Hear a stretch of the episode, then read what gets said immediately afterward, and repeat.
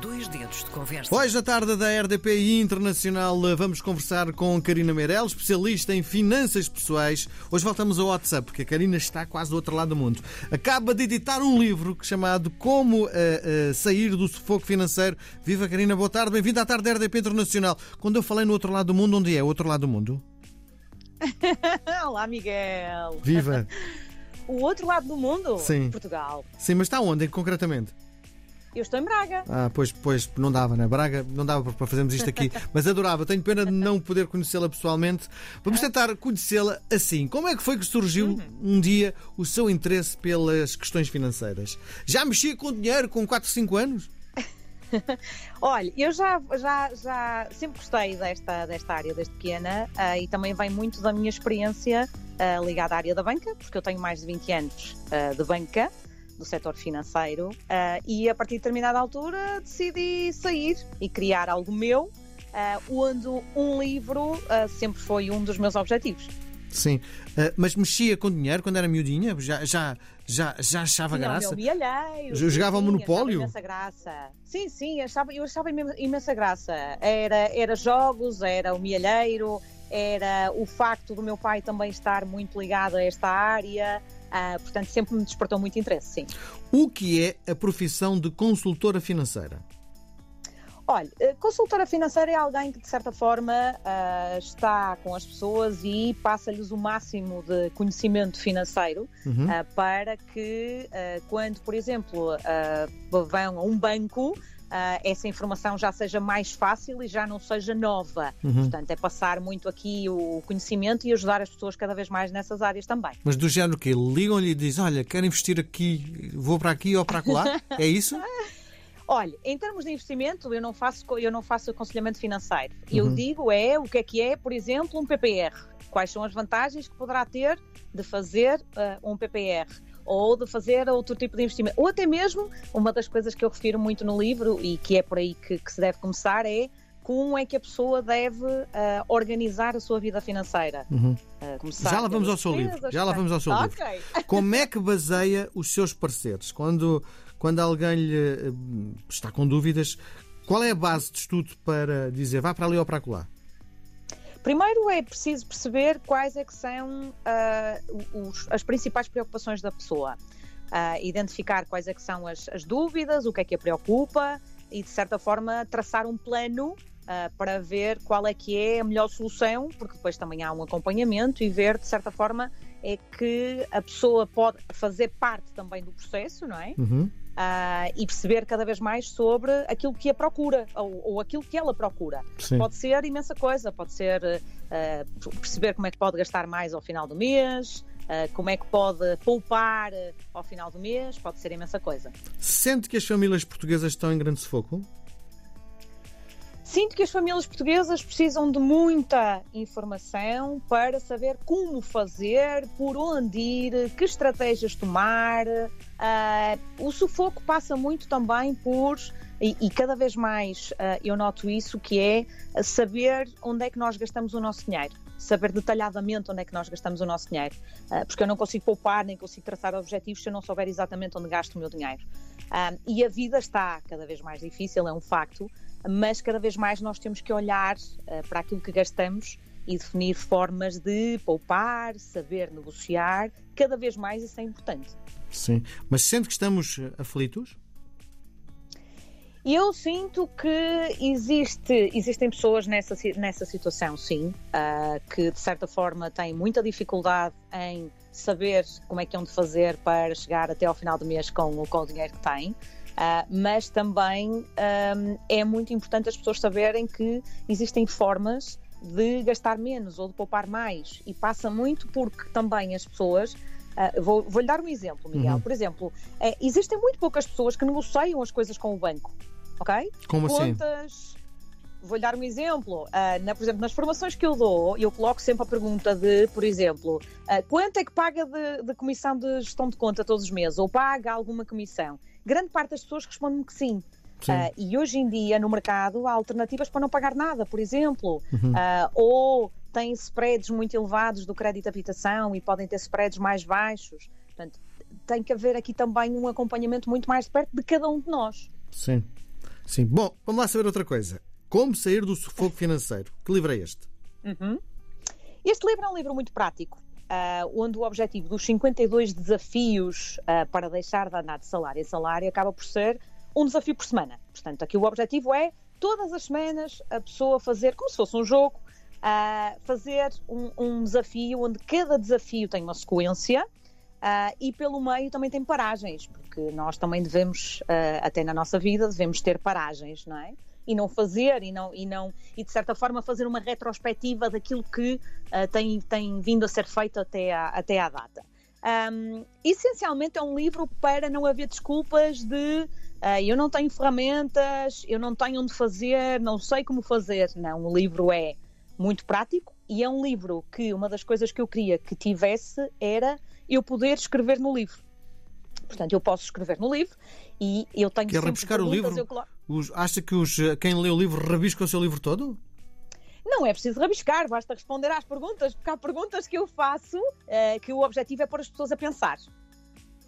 Hum. A pôr as pessoas a pensar, a olharem, Sim. fazer uma retrospectiva, olharem para o mindset financeiro. Sim. Então diga-me lá, o que é que aprendemos com o livro? Aprendemos a ter uma vida muito mais organizada, uh, a sabermos exatamente uh, onde gastamos, o que é que gastamos e porquê que gastamos. Uh, aprendemos a negociar certas despesas que nós temos, que ao longo do livro também acaba por ser um livro que tem dicas muito práticas. Para saber, por exemplo, negociar um seguro de saúde ou poupar com um seguro com, com outro com outro tipo de seguro, um seguro casa, por exemplo, saber como poupar, uh, por exemplo, em despesas de eletricidade, etc., com os bancos, com as contas. Uh, e, portanto, há muito, e ao longo do livro, perguntas que eu vou colocando para, para serem respondidas no próprio livro, também vou dando dicas de como é que as pessoas podem fazer para melhorar uh, nesse campo ou nesse desafio dessa semana. Uhum. Poupar é o lema? Poupar devia ser o lema. Uh, mas sem dúvida nenhuma que eu acho que antes, antes disso uh, tem, que, tem que existir uma organização financeira. Uh, nós temos que saber ao detalhe em que é que gastamos o quê para depois identificarmos, porque há muitas pessoas que, que muitas vezes me dizem, Karina, eu não consigo poupar. Uh, e, e, e, pode acontecer perfeitamente. Uh, mas a pergunta que eu faço a seguir é: sabe exata, exatamente onde gasta o seu dinheiro? E muitas pessoas não sabem. E, portanto, é por aí que se deve começar, que é possível. Quando eu digo poupar, pode ser 10 euros por mês, 20 euros por mês, o que for. O uhum. importante é ter esta consciência Sim. também. E poupar para quê?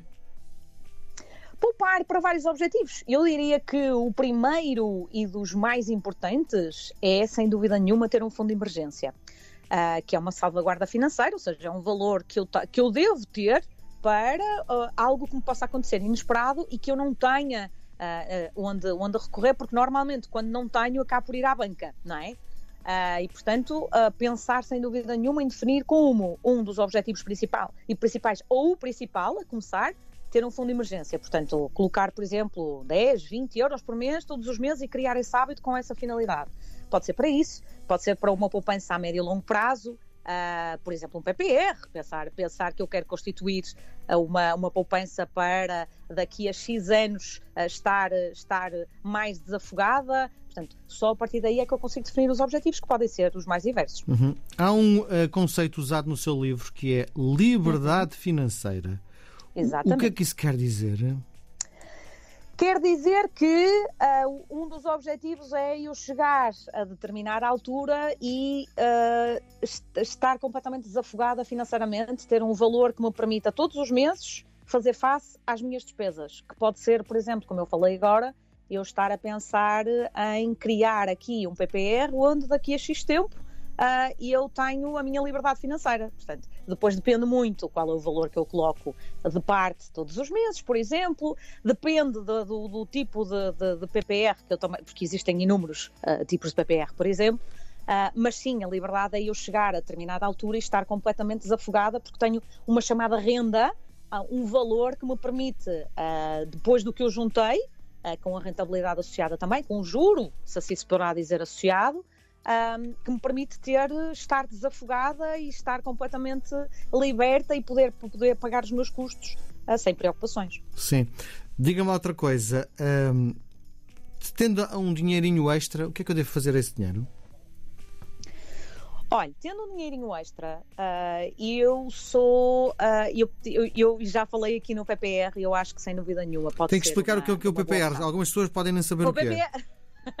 um PPR é um plano de poupança-reforma. Uhum. Portanto, eu posso olhar para um plano de poupança-reforma, uh, numa, é um produto, ok? Uh, onde eu posso, posso pensar e perspectivar com o objetivo de rentabilidade, de ter algum juro, uh, de juntar um valor ao final do mês para daqui a X anos saber que tenho esse valor, esse valor para, para poder utilizar.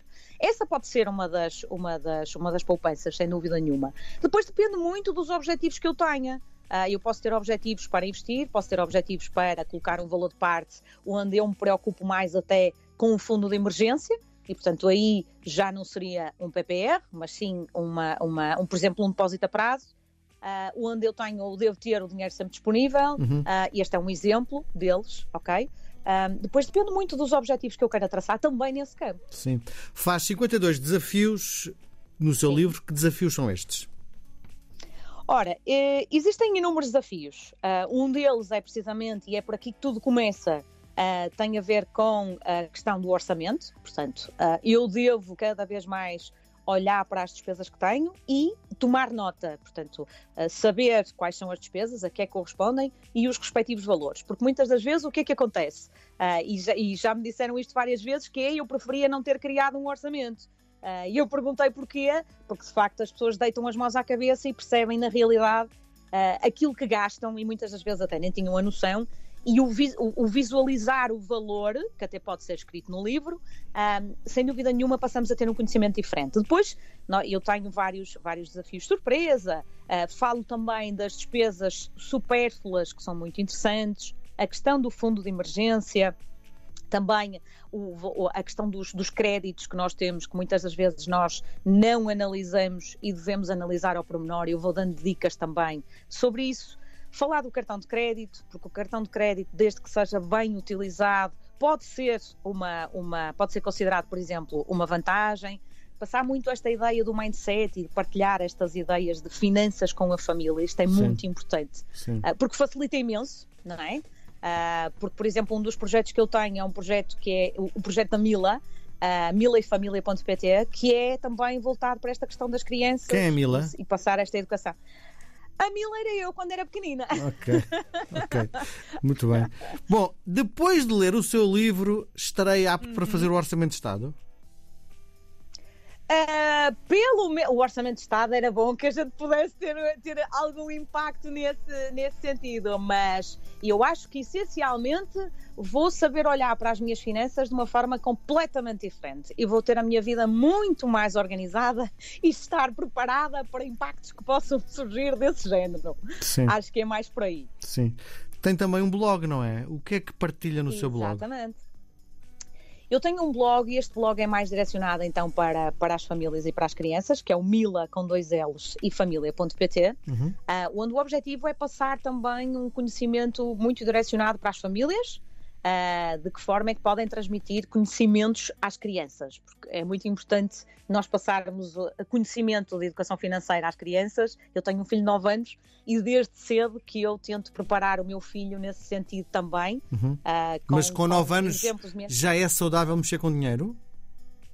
Já tem uma noção muito, muito evidente uh, da forma como são feitos os gastos e, por exemplo, uh, quando nós vamos ao supermercado, identifica perfeitamente se, na, se um não e porque é que é um não, já leva dinheiro para ser ele a pagar e recebe ele o troco, uh, por exemplo.